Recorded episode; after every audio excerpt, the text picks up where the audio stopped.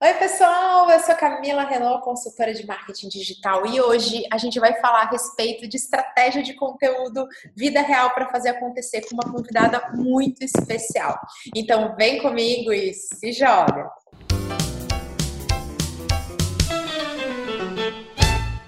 Olha só, gente, que demais, porque nós vamos falar sobre um tema que eu amo e que eu sei que traz resultados e que é cada vez mais importante, que é a estratégia de conteúdo, mas eu não estou sozinha, eu estou aqui com uma convidada muito especial, que é a Thaisa. Thaisa, conta pra gente, bem-vinda, fala o que você quer ser quando crescer e se apresenta para todo mundo te conhecer também. Oi, pessoal, muito obrigada pelo convite, primeiro, né? Estou é, super ansiosa, mas estou me divertindo. É, meu nome é Thaisa, como a Camila já apresentou, e eu sempre tenho dificuldade em resumir a minha profissão em uma palavra só. Resumindo em um tweet, eu trabalho com produção de conteúdo, gestão de redes sociais, consultoria e mentoria para pequenos negócios e profissionais. Perfeita, se apresentou super bem.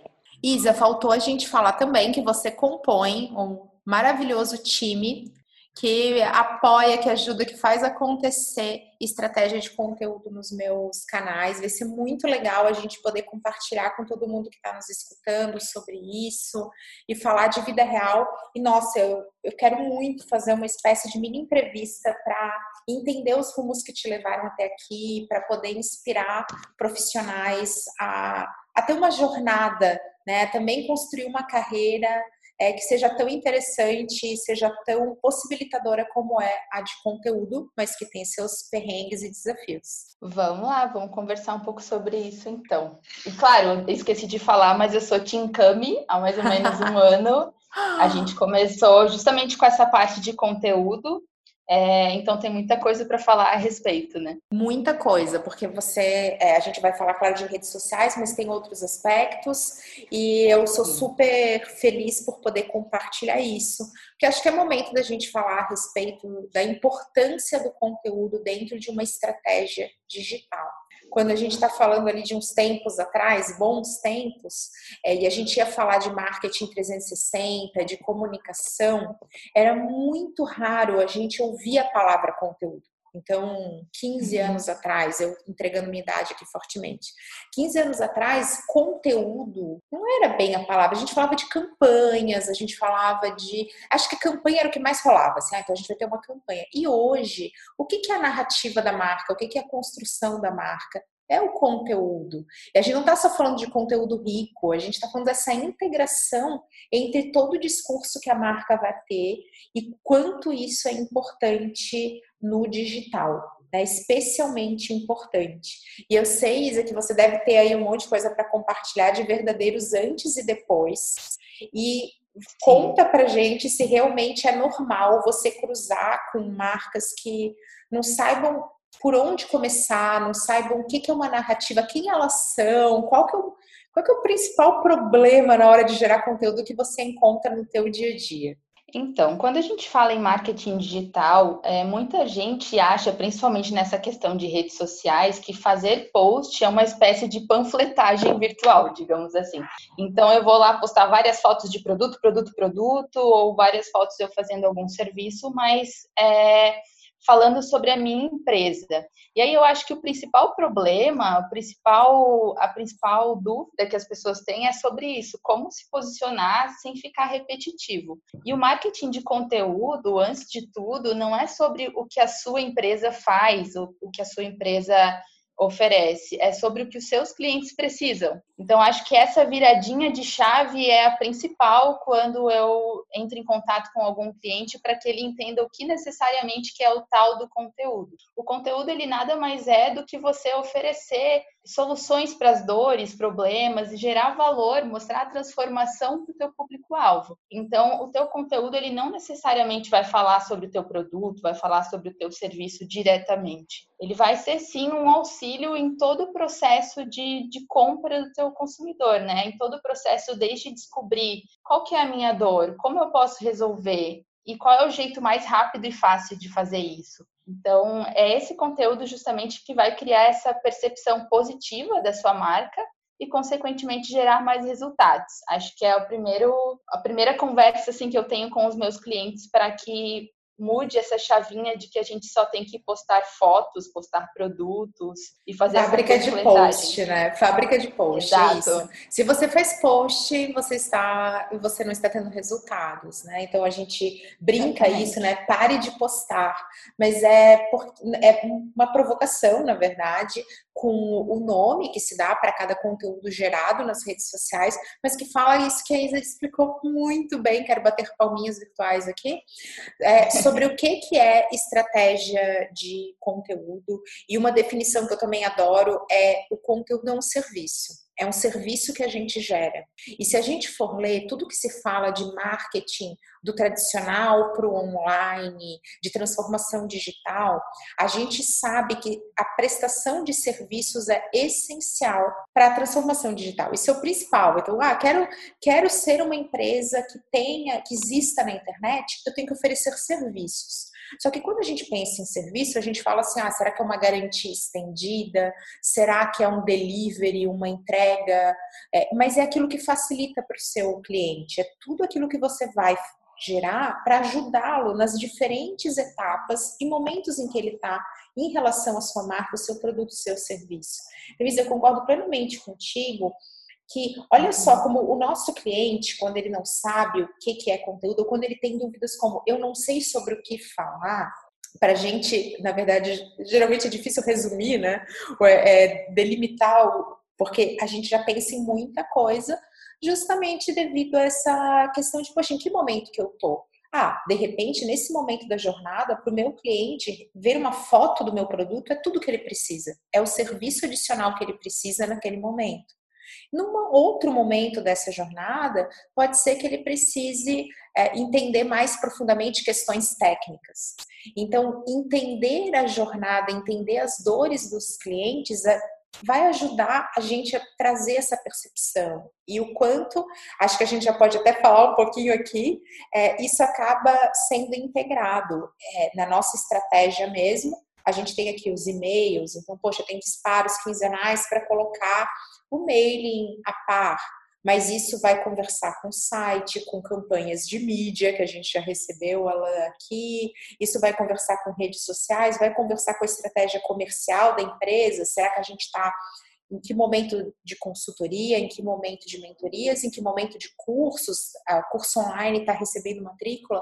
Eu acho que é legal também a gente mostrar isso para quem está ouvindo, né, sobre o quanto o conteúdo está ligado à estratégia da empresa. Se ele não estiver ligado, deve ser por isso que os resultados não estão vindo. Sim, um exemplo que você costuma usar, não necessariamente com o produto que eu vou usar agora, mas que eu acho interessante também para que as pessoas entendam a importância do conteúdo, é que quando a gente fala em rede social, é uma troca. Então, ninguém acorda de manhã pensando, nossa, hoje eu preciso comprar uma caneta roxa. Vou Mas abrir é o Instagram. Sim. Vou abrir o Instagram porque eu preciso comprar alguma coisa. A gente não se comporta assim. Eu concordo. Ex exatamente. Mas aí o conteúdo ele pode impactar e levar esse momento de compra. Então, eu te dou uma dica de lettering, você compra minha caneta porque você quer pôr aquela dica em prática. Ou então eu te dou uma dica de estilo e você se interessa por contratar meu serviço, né, de consultoria de imagem, por exemplo porque você vê que eu tenho essa autoridade no assunto e posso ajudar com esse sentido. Então, da mesma forma, já trazendo para o nosso dia a dia com, com o conteúdo Camila Renault, é, a gente também traz essa parte, tanto conteúdo de blog, YouTube, as, a parte de redes sociais também, para que antes de tudo, antes de ser uma venda, para que contribua com o teu público-alvo, né? Você sendo professora e palestrante, a gente sabe que as pessoas se conectam muito através da parte de conhecimento, informação, as dicas rápidas ou o conteúdo rico.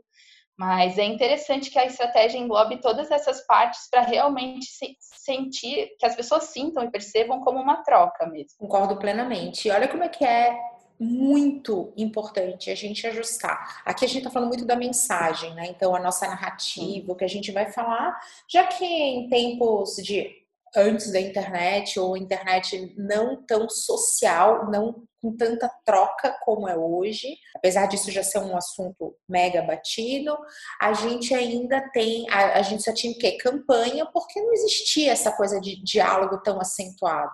No mundo offline, as pessoas não conversam tanto. E isso é muito louco nesse momento que a gente está vivendo, porque ninguém parou de conversar. A gente parou de se encontrar.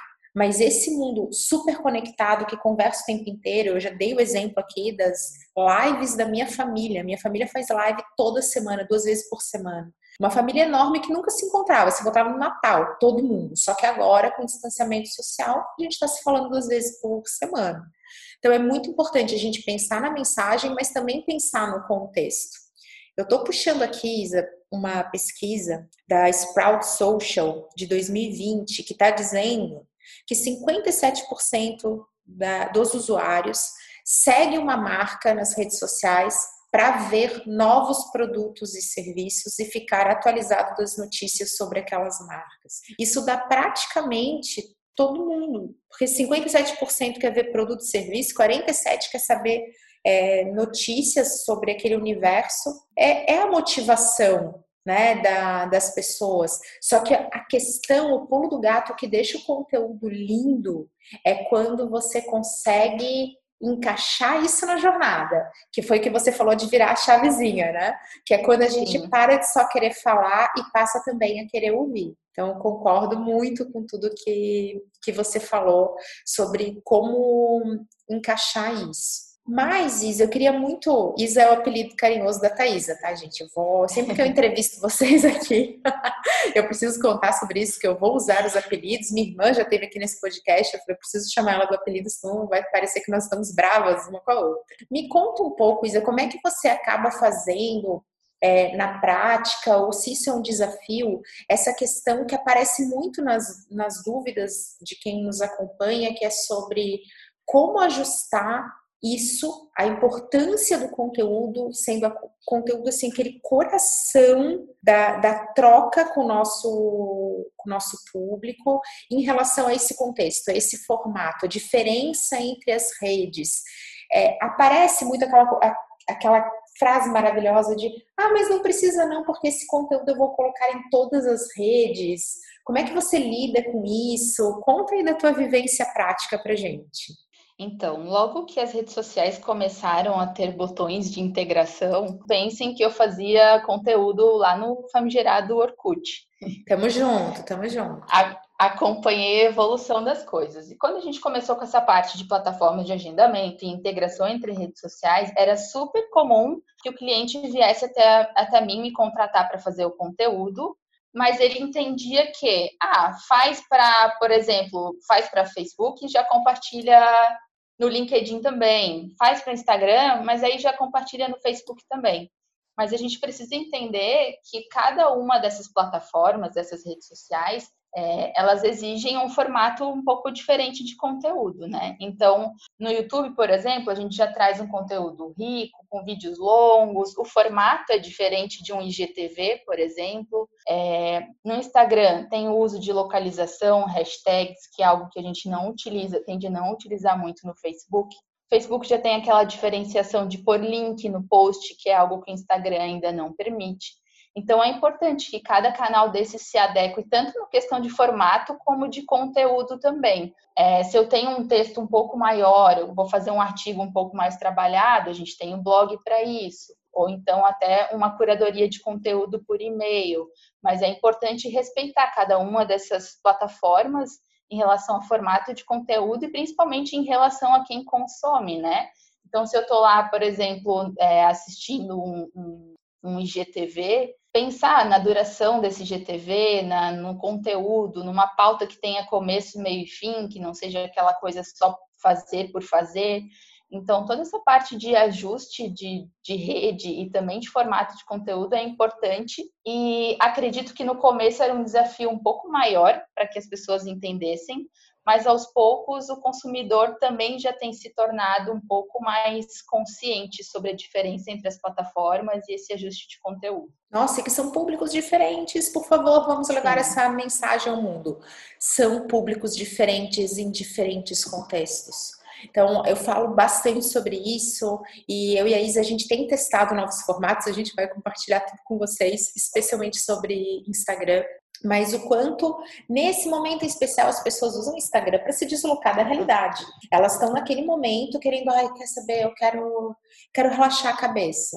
Então, abre o Instagram, fica ali olhando, né? Você parece desatento, mas você está consumindo aquele conteúdo num contexto muito diferente do Facebook, que é um, um consumidor um pouquinho mais atento, ele está é, muitas vezes é, clicando para ficar dentro da rede, enquanto no Instagram está tudo bem sair, ele tem uma diferença de faixa etária, de comportamento, aí se a gente for falar de TikTok, for falar de YouTube, olha só quando a gente vai comparar IGTV com YouTube, agora tem monetização, do, do IGTV, o que deve trazer mais criadores de conteúdo, já que eles serão remunerados, assim como eles são no YouTube. Mas a gente sabe que um IGTV de cinco minutos é um IGTV que deu muito certo, com cinco minutos de retenção. E para o YouTube, fazer um vídeo que as pessoas assistem 20 minutos concentradas é muito mais comum. E isso exige realmente que a gente faça toda uma adaptação mas que é um desafio e que aqui em casa, né, Isa, a gente soluciona como? Com conteúdo contextual. A gente tem uma pauta que a gente segue do rico para o mais rápido. Então ele começa pensando num vídeo. Então, ah, então a gente está falando sobre tal assunto. A gente vai, vamos abordar isso e ele começa pelo YouTube, que vai ser o conteúdo mais amplo e ele vai sofrendo adaptações conforme o tamanho, ele vai se enxugando, né? Então ele vai indo para o GTV, ele vai, ele vira texto.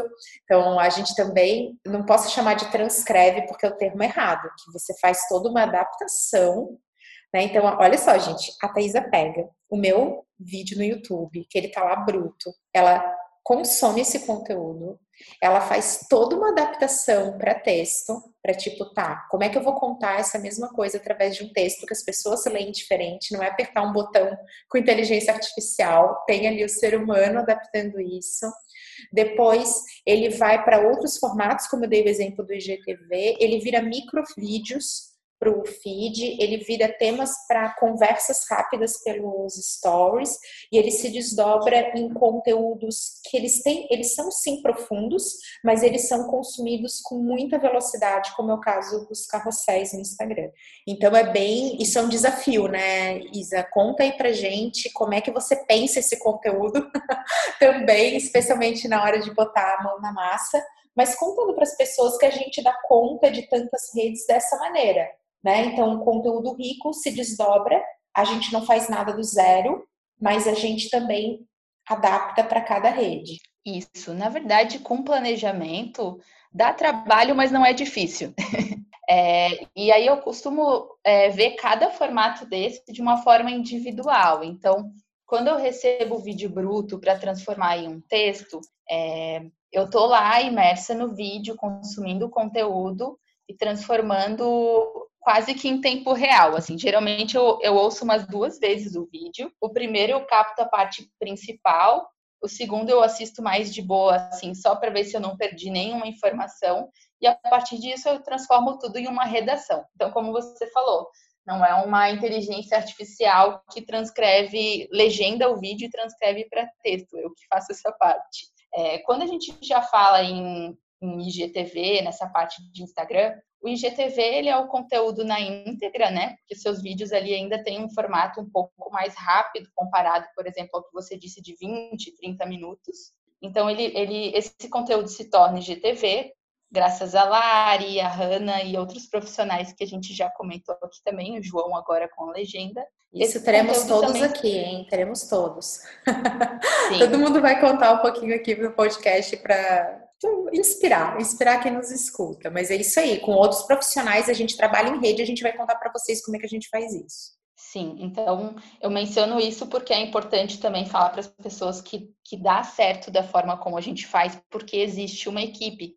Esse é um desafio bem grande quando a gente fala de conteúdo, porque muitas pessoas acham que uma pessoa só vai cuidar de tudo, e aí nem sempre existe tempo hábil e até questão de, de, de foco para isso. Mas voltando, transformando esse vídeo em esse vídeo de YouTube no formato de GTV, eu assisto ele de novo em outro momento para tirar trechos importantes desse vídeo para a gente transformar em microvídeos. Então, o feed do Instagram ele permite vídeos de até um minuto, é um conteúdo mais rápido. E aí, dentro daqueles 5, 10 minutos de vídeo do YouTube, a gente consegue tirar alguns insights, algumas dicas rápidas para gerar também conteúdo a respeito disso. É, já os conteúdos voltados para a parte de uma imagem só ou então de formato carrossel, pensem que quando a gente já tem um texto pronto, então assim, aquele vídeo ele já foi transformado em texto, ele já tem trechos principais extraídos. Daí, para transformar essas informações em tópicos, é muito tranquilo. Então, o conteúdo rico,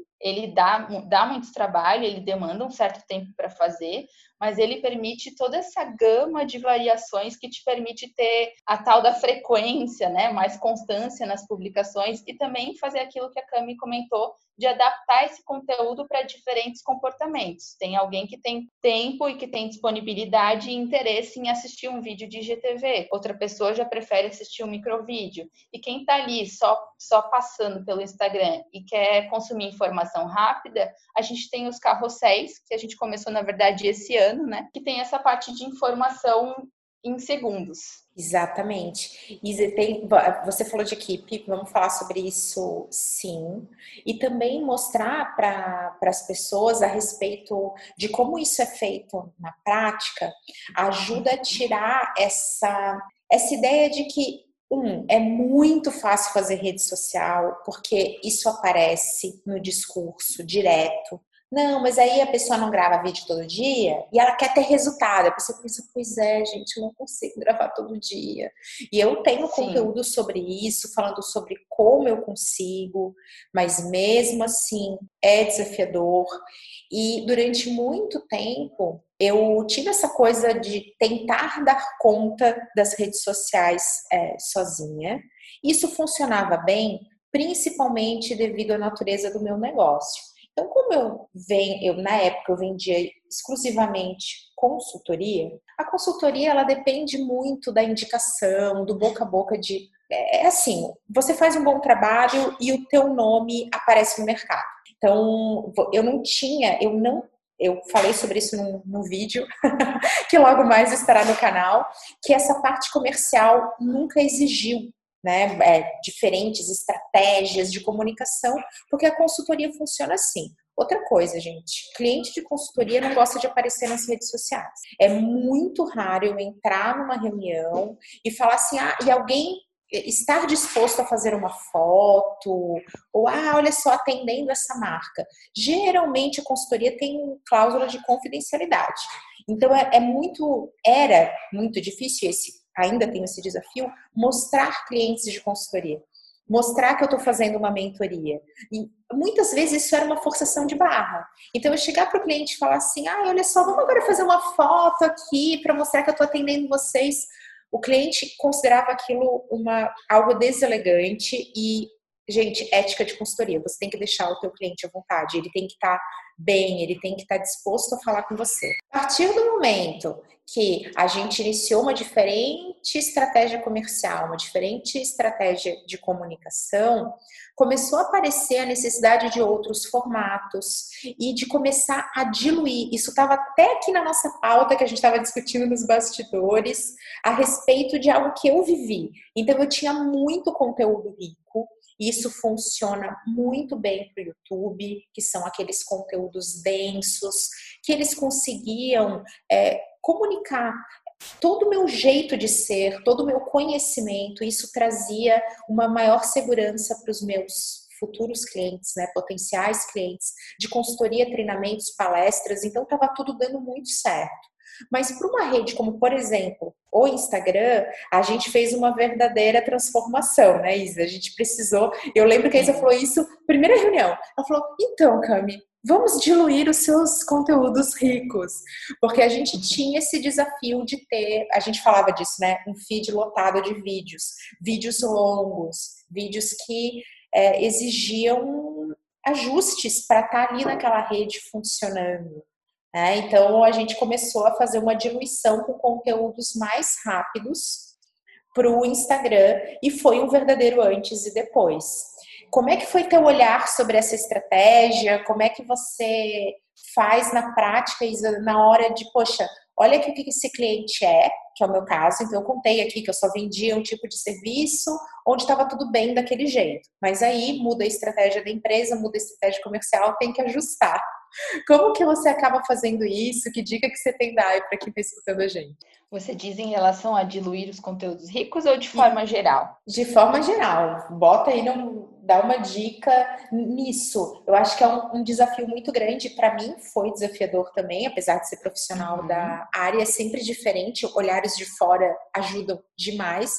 E é por isso que eu amo é, ter o time, né? Ter o time aí, ter a equipe, porque todo mundo traz esse olhar de fora e às vezes a gente está muito mergulhado, mas nessa questão de que às vezes o cliente acha que é um formato, que é um tipo, e isso está incoerente com a estratégia até comercial que ele quer seguir. Entendo. É, o que eu acho bacana, como você falou, os conteúdos ricos, os vídeos de YouTube, os de TV, o que tinha de conteúdo de vídeo já dava muito resultado e já transmitia essa parte de conhecimento, autoridade. O que foi legal nessa transição para a gente trazer conteúdo, principalmente na, falando da parte de conteúdos rápidos, é que a gente viu até uma, uma, um aumento em engajamento das pessoas, assim, porque às vezes o teu consumidor, né, falando aí de, de um empreendedor, de um profissional, de alguém que tem algum negócio e acompanha a Camila tanto como cliente quanto como aluno, potencial aluno, ou até mesmo das palestras e eventos. Às vezes a pessoa, como a gente falou antes, não tem tanta disponibilidade para consumir os vídeos, mas se beneficia muito com esses conteúdos rápidos que a gente tem trazido. Então, essa parte de conteúdo no sentido de dicas tem sido muito, muito positivo, porque é uma maneira de contribuir, além dos conteúdos ricos, além de toda a pauta que tinha antes, de contribuir de uma forma mais rápida e assim você acaba atingindo outros públicos também, outras pessoas também. É, e outra coisa que foi bem interessante que a gente trouxe para o seu feed, para sua comunicação, é, essa, e que, claro, nessa época de, de pandemia tem se evidenciado bastante, é a parte de relatórios e pesquisas, algumas novidades relacionadas ao marketing digital, que são outras coisas que na percepção do cliente, né, falando, falando aqui do, do seu caso, mas já trazendo para qualquer outro cenário, na percepção do seu cliente, quando você traz dicas rápidas que trazem um grande benefício, quando você mostra notícias e novidades relacionadas ao seu mercado e também interage um pouco mais na parte de stories, que é algo que a gente também começou a, a conversar um pouco mais a respeito disso, é, acaba agregando ainda mais valor, gerando mais valor para o seu potencial cliente, para o seu público-alvo, e além disso acabou humanizando. Não sei se você tem essa percepção. Muito, mas total. eu vejo eu vejo muito assim, a gente compartilha às vezes um conteúdo, quando a gente fala de conteúdo humanizado, né? Como você comentou antes, dos clientes que têm dificuldade de aparecer. É, muitas vezes a gente compartilha um conteúdo que não tem foto, que não tem a imagem da Camila, mas eu vejo muita gente agradecendo nos comentários. Muito. Então, Isso poxa, aquilo... típico de conteúdo é, denso, né? Todo mundo, ai, que generosa, Isso. generosidade. É, é aqueles feedbacks que a gente coloca no relatório aqui como e vai ter alguma interação entre eu e a Thaisa nesse momento, com certeza.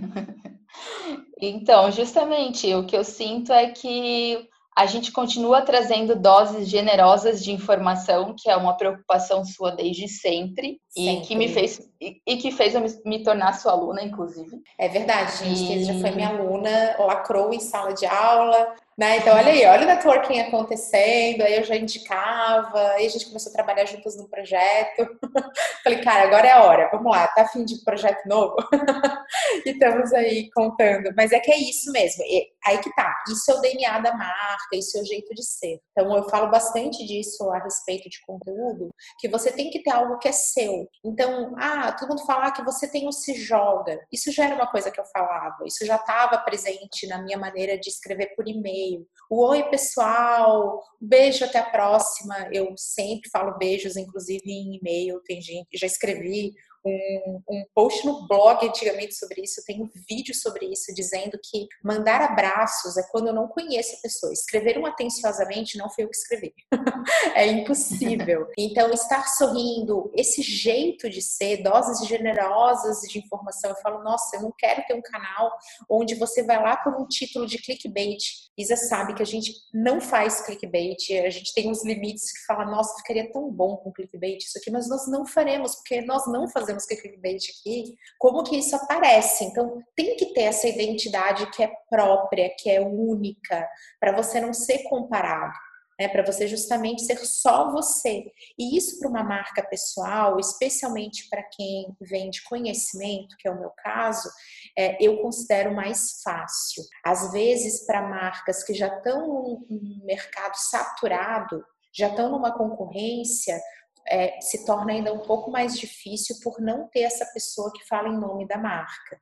Mas isso não é desculpa. Tem que dar um jeito. A gente tem aí Netflix para provar que é possível sim. criar essa identidade. Você não precisa ser engraçado. Isso não é, não é necessário, mas você precisa ter uma personalidade, senão é, uma profissional como a Thaisa não vai fazer milagre. Vai ficar aquele conteúdo chato que você não se identifica, mas ao mesmo tempo trazer essas diferentes vertentes ajudou sim a gerar identificação. Olha as lives agora que eu tenho feito cada vez mais lives, uma coisa que a Isa sempre pedia, Cami, vamos botar live, vamos botar live, e a gente ficava com aquela, né? Ah, então, sim, mas deixa eu primeiro gravar esses vídeos aqui, porque tá tão bom.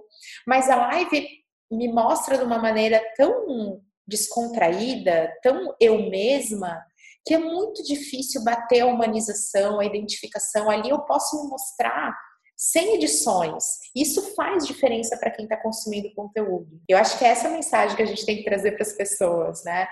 Os teus clientes querem te ver de todos os jeitos, né? Então, de diferentes jeitos, para você deixar tudo isso mais humanizado, que é a palavra da, que a Isa está usando. Então, acho que Isa é uma verdadeira aula, isso que você está falando, tá? Muito importante mesmo, super fácil de falar, difícil de fazer, por isso que a gente está tentando trazer aqui bem na vida real. Isa, deixa eu só te contar uma coisa que você vai ficar Diga. muito de cara. Existe uma pessoa que é a maior fã do meu conteúdo, que vê tudo, tudo, tudo, várias vezes, que nem você, assim, ah, assisto três vezes para gerar. Tem uma pessoa que faz isso assim de hobby, e essa pessoa é minha mãe. A minha mãe, ela aparece em todos os relatórios como uma pessoa mais engajada, porque ela realmente consome tudo. E toda vez que a gente, maravilhosa, né, tá sempre ali, ela pede para responder as dúvidas dela da live primeiro, adoro. E mamãe, mamãe Renault, ela tem uma coisa que é muito interessante de alguém que consome todos os meus conteúdos. E ela nunca se liga que aquele trecho que está no feed faz parte de um conteúdo que ela já viu três vezes. Então, gente, isso, é, isso tem que nos inspirar. Minha mãe, mamãe Renault, pessoa que assiste tudo que eu faço centenas de vezes, mostra para as pessoas, quando eu tiro aquele trechinho do contexto, ela não percebe. Ela fala, ah, adorei esse conteúdo novo. Fala, não, mãe, isso aqui estava no vídeo tal. Tava. Não pode ser, mas eu não percebi. Olha como é que é louco quando a gente adapta formato, porque a mesma coisa, dita num diferente contexto, traz o nosso público para uma outra situação, para um outro insight. Então, isso pode inspirar muito aquela pessoa que está aqui nos ouvindo e está assim: ai, não, mas stories eu não estou preparado. stories eu não vou gravar. Live eu não vou fazer. Gente, faz, porque os diferentes formatos trazem diferentes contribuições para o resultado final. O que eu costumo escutar, principalmente nessa época, é: ah, vou fazer live, mas está tendo uma enxurrada de lives, está todo mundo fazendo, não vale a pena. E assim, aquele cantor que você gosta está fazendo live uma vez por mês e está batendo recordes de visualizações. Então, por mais que sim, tem cada vez mais pessoas fazendo lives, eu costumo dizer que não é que existe live demais, é que existe live chata. Então, sim. assim, não é o formato do conteúdo, tem, tem que ver como que você faz esse conteúdo, é, qual o seu planejamento por trás do conteúdo. Você comentou ali sobre as lives que tem feito, né? É, primeiro, não é mais uma live, é a live da Camila e, e assiste quem realmente é, já consome os seus conteúdos em outros formatos, você acaba se identificando, e é muito isso que você falou, assim, é um, é um momento tão espontâneo, quem já foi aluno seu, ou quem já foi uma palestra sua, vê que é came vida real ali, conversando com as pessoas e tirando dúvidas, então não é o, o, o formato que você escolhe, também tem muito a ver com como você faz, né? Então, muitas vezes, ah, eu não vou fazer story porque já está todo mundo fazendo, eu não vou fazer, é, eu não vou dar uma dica de, dessa forma porque está todo mundo usando carrossel, por exemplo. Esses dias eu vi isso, ah, está todo mundo usando carrossel, virou moda agora. Mas não é o formato do conteúdo, as pessoas precisam se atentar um pouco mais à, à qualidade desse conteúdo e entender beleza, eu quero transmitir isso aqui para o meu público-alvo. Qual é o melhor formato? Perfeito, perfeito. A gente tem que botar uma, um, fazer isso num quadro, um outdoor gigante, colocar, publicar em toda a internet. Eu concordo plenamente contigo, Izzy. Quer ver assim? Ah, quando eu iniciei o, o canal, eu escutava muito feedback das pessoas desse tipo. E isso, gente, infelizmente eu vou falar porque eu fazia também. Não é para ofender, é porque eu também eu sei do que, que é, porque eu também fazia e faço. Você tenta arranjar uma desculpa para você não sair daquela zona de conforto.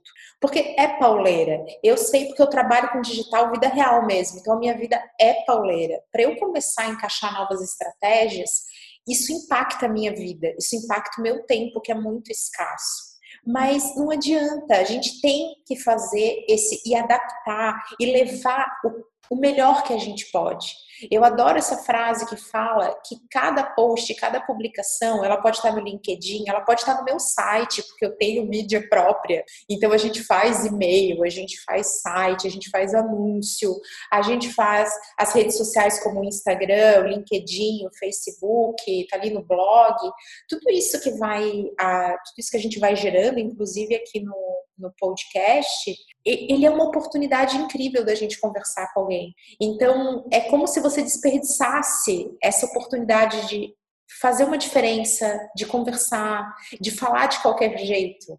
Então, quando você tem aquele planejamento assim, ah, não, então aqui a gente encaixa e ele não tem esse cuidado, esse carinho, você acaba não tendo os resultados. E falar isso, ai, live, ninguém aguenta mais. Só que você já validou? Você já testou? Será que você já levou algo diferente? Será que você tentou alguma coisa? O que, que você não gosta? Que eu sempre digo, poxa, eu não faço live para ficar, oi fulana, oi ciclano, oi, ah, vamos esperar o pessoal aqui entrar.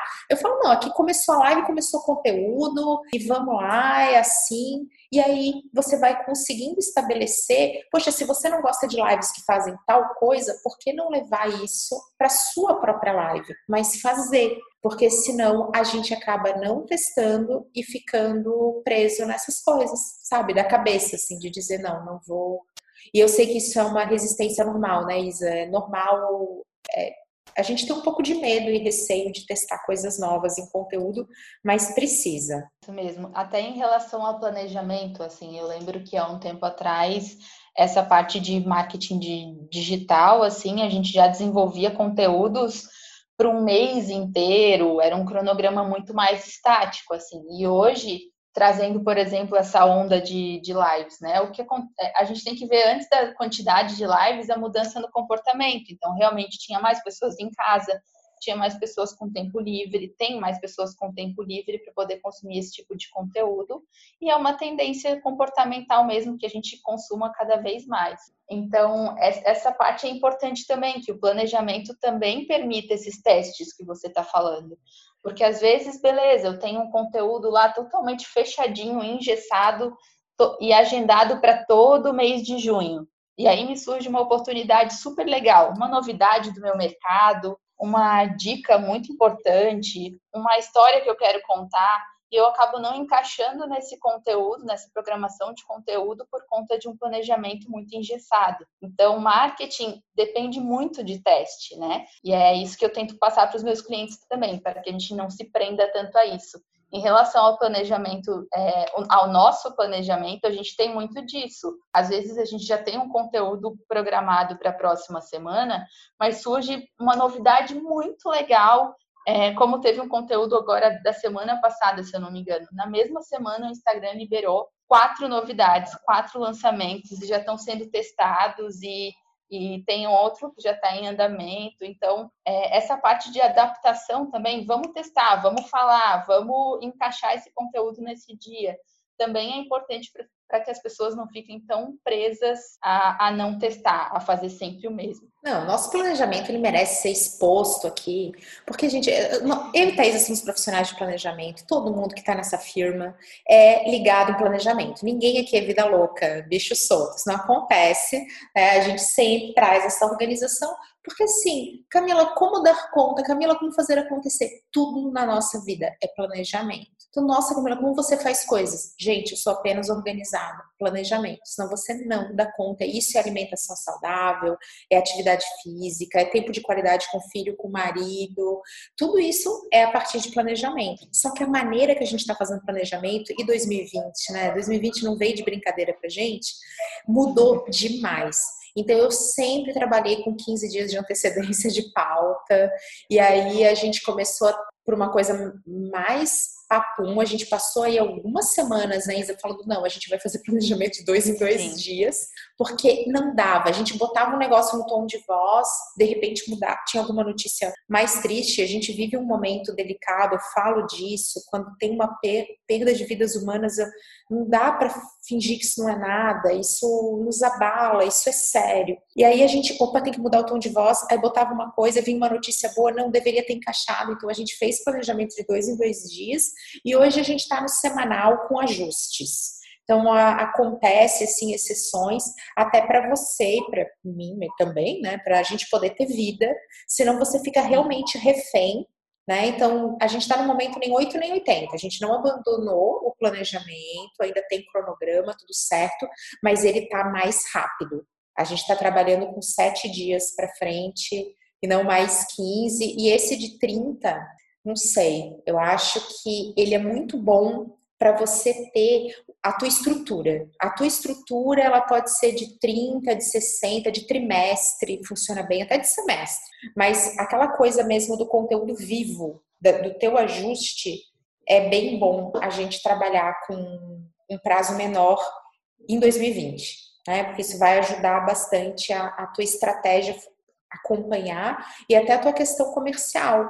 Né? No, no, meu caso, isso não impacta tanto. Eu tenho um, um comercial bastante suavizado, até pelo meu tom de voz, mas para quem é, realmente usa as redes sociais como uma forte divulgação, forte canal de venda, sabe aquela coisa de eu vendo todo dia? É bem importante ajustar o planejamento e o tempo dele. Sim, essa parte de ajustar conforme o contexto é bem importante e 2020 chegou para mostrar isso, com certeza. Porque eu tenho clientes, por exemplo, que a gente já tinha um planejamento um pouco mais adiante, mas foi algum estabelecimento que precisou fechar, por exemplo, por decreto de distanciamento social e tudo mais. Então, como manter aquele mesmo conteúdo como se nada tivesse acontecido, né? Com telefones ao final para as pessoas ligarem e ninguém atender. A gente precisa ter, ter esse, essa atenção, assim, tanto em, em ajuste de tom de voz, como você falou, não dá para ignorar as coisas que acontecem em volta e, e, continuar com aquele tom super simpático diante da situação delicada que a gente estava vivendo, principalmente naquele primeiro impacto. E outra questão importante é justamente essa de adequar é, ao contexto, né? E fazendo essas mudanças dinâmicas. Hoje a gente trabalha com esse planejamento semanal e acredito que tem sido bem importante porque realmente vivendo esse momento de 2020, eu não vejo como seria, como seria de outra forma. Não, não tem, a gente não sobreviveria. Mas tem sido não. interessante. Então, acho que fica legal isso, compartilhando com a galera. Poxa, a questão do nosso planejamento que foi ajustado, a questão do carrossel para levar conteúdo aprofundado, porém de uma maneira rápida de ser consumida, stories humanizados, as lives como uma maneira de levar o meu tom de voz que não vai aparecer nos vídeos, porque os vídeos eles têm outro contexto, a pessoa não quer ficar vendo e ouvindo mil coisinhas, porque eu não sou influencer, ela quer, opa, quero aprender isso aqui que essa mulher vai me ensinar agora, mas aí na live eu posso trazer mais espontaneidade e dessa desse equilíbrio que a gente tem uma, uma coisa um pouquinho mais científica, mais metodologia para conseguir distribuir esse conteúdo que é mais rápido, que ele entrega rápido, que consome rápido com esse conteúdo mais profundo, que me ajuda a transmitir algo que é essencial para quem quer vender, que é a autoridade. Isa, quero muito te ouvir um pouco, porque a, você é uma profissional que tem tem bastante sucesso e realização através de estratégia de conteúdo. E eu sei que você deve ouvir isso de colegas, de pessoas que se desanimam nessa área porque é uma área que exige bastante da gente, né, que precisa trabalhar, é que nem quando falam assim, ah, você trabalha com digital, então você trabalha na praia. Eu falo, amigo, repense suas, é, seus comentários, não é bem assim, né? Então a gente sabe que tem que trabalhar muito, mas você é realizada, é contente e, e consegue trabalhar de uma maneira que você gosta muito, né? Não, você não está é, presa numa. É, de repente, num contexto de agência, né? Você trabalha por si, né? Com uma, com uma empresa. Conta Sim. como é que isso começou na tua vida. Você se formou em quê? Isso foi relevante? Conta aí, porque eu quero saber e a gente nunca bateu esse papo aprofundado. É, a minha, minha primeira graduação, minha graduação é em design pela FURB. E eu sempre gostei de redação, dessa parte envolvendo criatividade, mas eu escolhi o meu curso meio na loucuragem, no auge dos 17 anos, que, né, a gente não sabe muito da vida. Então, Quem nunca? Vocês vão ver meu vídeo com notícias bombásticas. Sim, então, assim como o Alan, a gente estava comentando aqui em off que o Alan é designer e você ficou espantada em relação a isso. É, vai ter podcast dele, inclusive. É, assim como o Alan, também sou designer e embora eu tenha migrado para o marketing, digamos assim, eu fui muito feliz por fazer essa graduação, porque até algo que o Japa comentou, eu entrei no design muito esperando que fosse essa parte de, de criação, de arte, mas no fim a gente trabalha muito com desenvolvimento de projeto.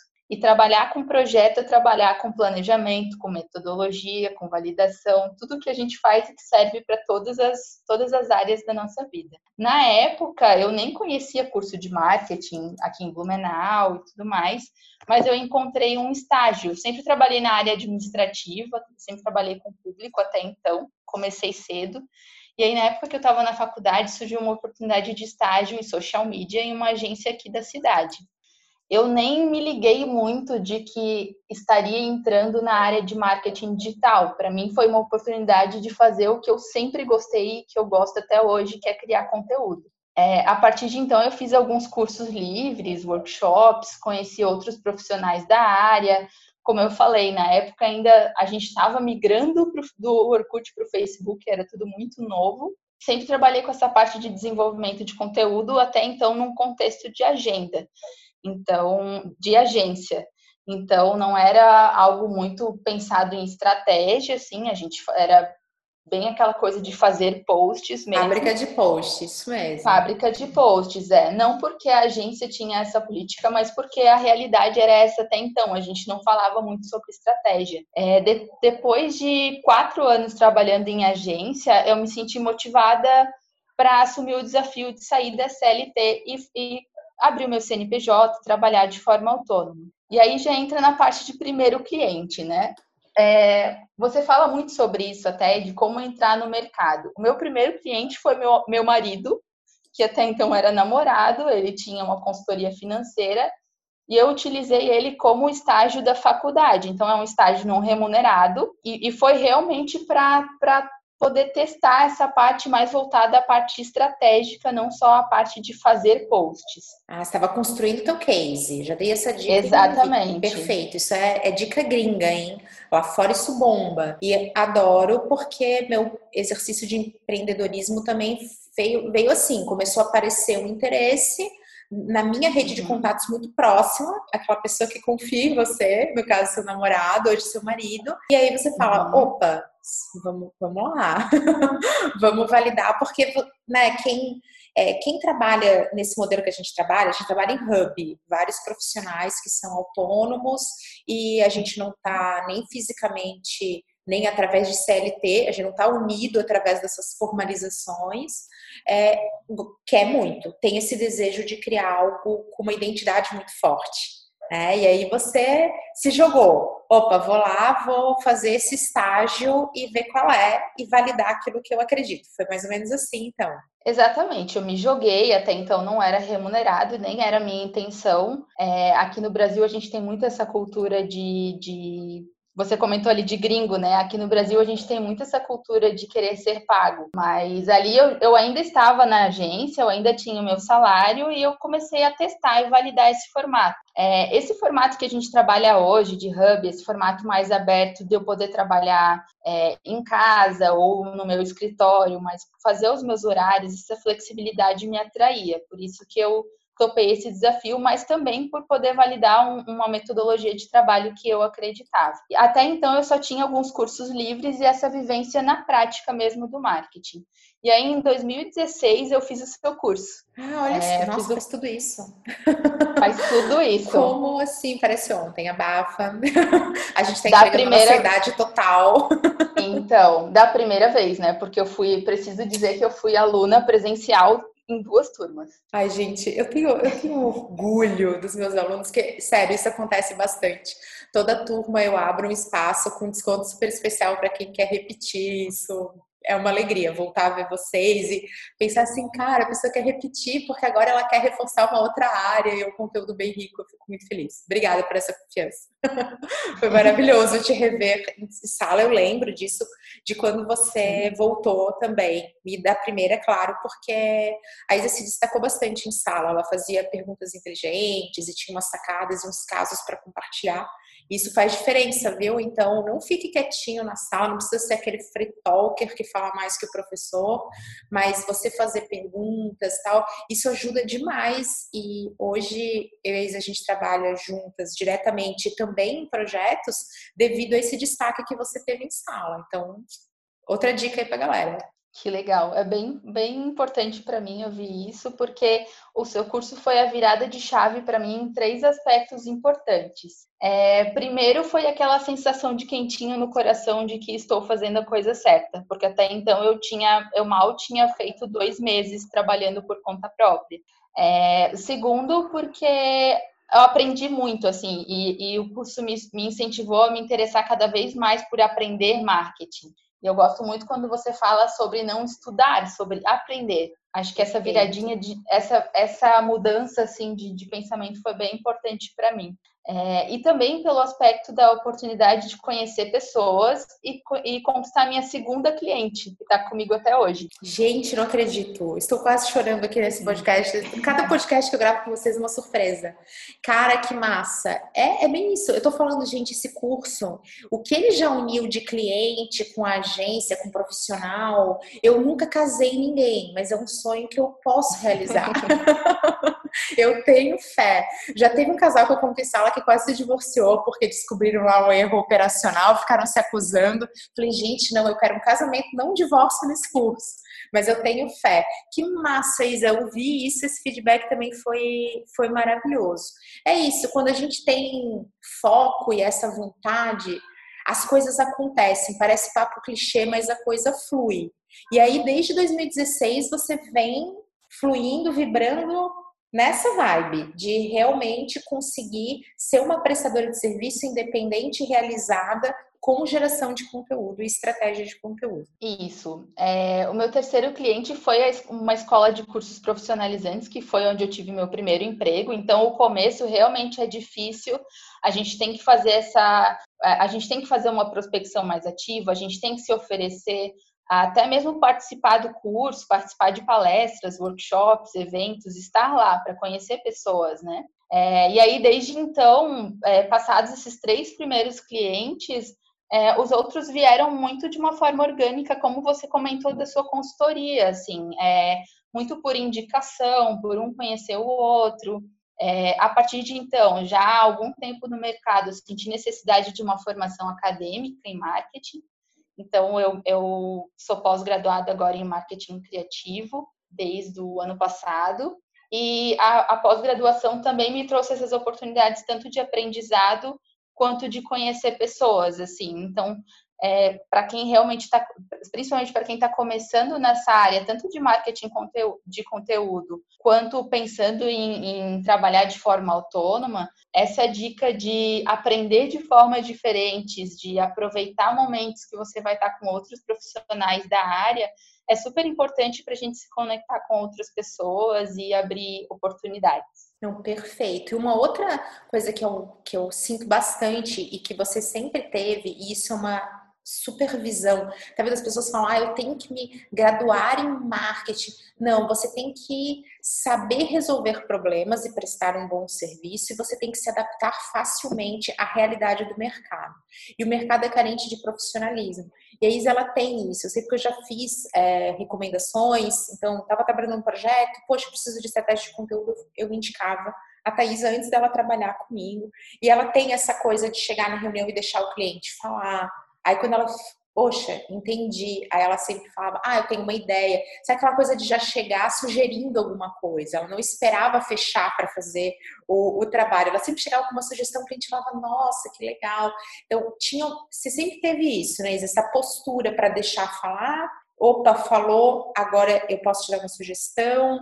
Aí trazia aquela flexibilidade, mas na hora de é daqueles momentos que a gente tem que ser mais enfático para o cliente entender, o cliente ele precisa por ele mesmo se dar conta do que vai ser melhor para ele. E não existe dono da verdade, nem o cliente, nem a gente. Nós estamos juntos tentando validar e testar e fazer acontecer. Então eu lembro que eu já tive numa reunião com a Thaís antes da gente trabalhar juntos e que o cliente estava, não, mas é que é assim, não é assim. E ela, então, deixa eu te contar um pouquinho dos dados, deixa eu te falar do que eu vi. Vivi num cliente meu e ele, hum, tá bom. Na hora, né, ficou com aquela hesitação, depois ele falou, não, eu acho que a Thaís falou, tem razão. então foi muito vida real, assim, da estratégia de que é isso que a gente faz, né? E ter esse jogo de cintura nem tão teimoso, mas também não de aceitar tudo e depois dizer, é, os clientes são assim, ninguém sabe, né? Ter esse jogo de cintura é uma competência emocional que você tem, que aparece com muito sucesso na tua estratégia comercial. Então, acho que isso também é uma dica legal que eu posso dar de feedback né, de fora, que muitas vezes a gente não consegue realmente deslanchar nessa carreira autônoma de prestador de serviço por causa dessa questão mais emocional, que são né, asas de desenvolvimento. Ah, que legal ouvir isso e acho que essa parte de profissionalismo é super importante, né? Vale dizer, as pessoas pensam, vou sair da CLT e vou trabalhar por conta própria. Não é trabalhar de pijama necessariamente, não é é, ser contratado sem nenhuma formalização e de repente do nada parar de atender o cliente. É, não é fazer posts como a gente está falando desde o começo, né? É importante que se você escolhe é, trabalhar por conta própria, trabalhar de forma autônoma, que você é, traga esse profissionalismo também de ter um contrato, de se apresentar em uma reunião como profissional de marketing, é, eu não sei se ainda existe muito hoje, assim, mas na minha área de design tinha muito essa questão de, ah, é micreira, o sobrinho, mas a gente não pode reclamar de, desse mercado se a gente tem uma postura que não é profissional. Então, eu sempre levei isso muito comigo. Tem mercado para todo mundo, inclusive para o sobrinho, mas varia da forma como você se porta, né? Como você leva a sério o serviço que você está prestando também. Gente, perfeito, que lindo. Emocionante mesmo, porque é isso. É, ninguém vai confiar na gente antes da gente confiar. E quando a gente se posiciona de uma maneira, o mundo muda. Então, aquilo que o outro reforça, né? Então, pode ser nosso cliente, potencial cliente, provavelmente é o que a gente está transmitindo. Então, quando a gente se alinha nisso, realmente é muito mais fácil vender e ter um feedback como esse que você falou, ah, eu peguei minha segunda cliente que está comigo até hoje, né? Então isso é maravilhoso. Você pensar que você não vive de galho em galho. É, algumas parcerias acabam porque chega um momento que você finalizou o projeto, que é a hora de mudança. Isso faz parte, não tem problema nenhum. Mas ao mesmo tempo de você saber que as tuas relações comerciais não finalizam com climão. finalizam porque, bom, é o momento de finalizar. E não aquela coisa de climão e tretas e tal. E também, Isa, para a gente ir caminhando para o fim desse podcast maravilhoso, poderia ficar aqui o dia inteiro falando contigo, porque eu adoro falar sobre isso e eu quero fazer mais conteúdo é, para inspirar as pessoas a trabalhar com aquilo que amam. Vale lembrar que a gente trabalha num formato muito maravilhoso, no qual a gente faz toda a estratégia de conteúdo, todo o nosso atendimento, é, toda a parte de agendamento, tudo a gente faz com uma certa galerinha, não estamos em poucas pessoas, mas todos a gente faz isso totalmente online. Então, isso é muito bom também, porque permite que a gente tenha, sim, a questão geográfica não é uma barreira para gente, dá para trabalhar de qualquer lugar. E, especialmente agora, isso é uma super vantagem também. Sim, é importante que a gente, a gente está falando de profissionalismo na parte de apresentação comercial, mas também no dia a dia é importante que tenha essa organização.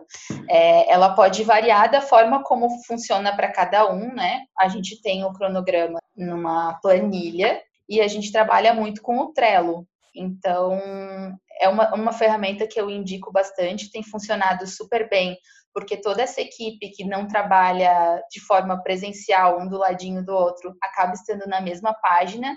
Isso facilita a nossa rotina, facilita essa questão de diluir os conteúdos que a gente estava comentando. Então, o Trello é uma dica aí que a gente tem usado, tem funcionado e, e pode ser uma boa para quem está buscando se organizar um pouco melhor. Isso, com certeza. Tem lá Dropbox, Drive, e-mail, grupo no WhatsApp, conversa sozinha no WhatsApp, uns directs de, de Instagram que rolam direto. Eu, eu e a gente está sempre em vários, e quando tem videoconferência é normal que a gente às vezes fale, eu vou desligar a câmera porque eu estou assim, lamentável. A gente de vez em quando tem isso, né? Eu, ah, depois eu vou ao Pilates, então eu vou desligar. Isso é muito bom, gente. Eu acho maravilhoso eu poder ter mais tempo para praticar uma atividade física do que de repente me deslocar no trânsito para estar próximo do lado da Thaisa, se a gente pode fazer isso virtualmente.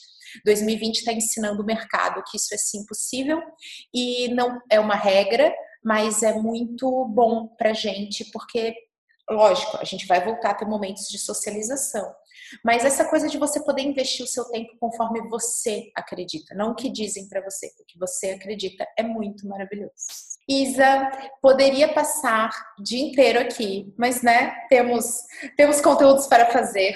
Eu quero te agradecer demais por estar aqui e já fazer o convite em público para que você volte para a gente falar de outros assuntos e complementar esse. Obrigada mesmo pela tua participação, você arrasou. Muito obrigada pelo convite, super feliz de estar aqui, me diverti muito e até a próxima. Me chama que eu venho. Fechou, gente. Até a próxima. Um beijo. Tchau, tchau.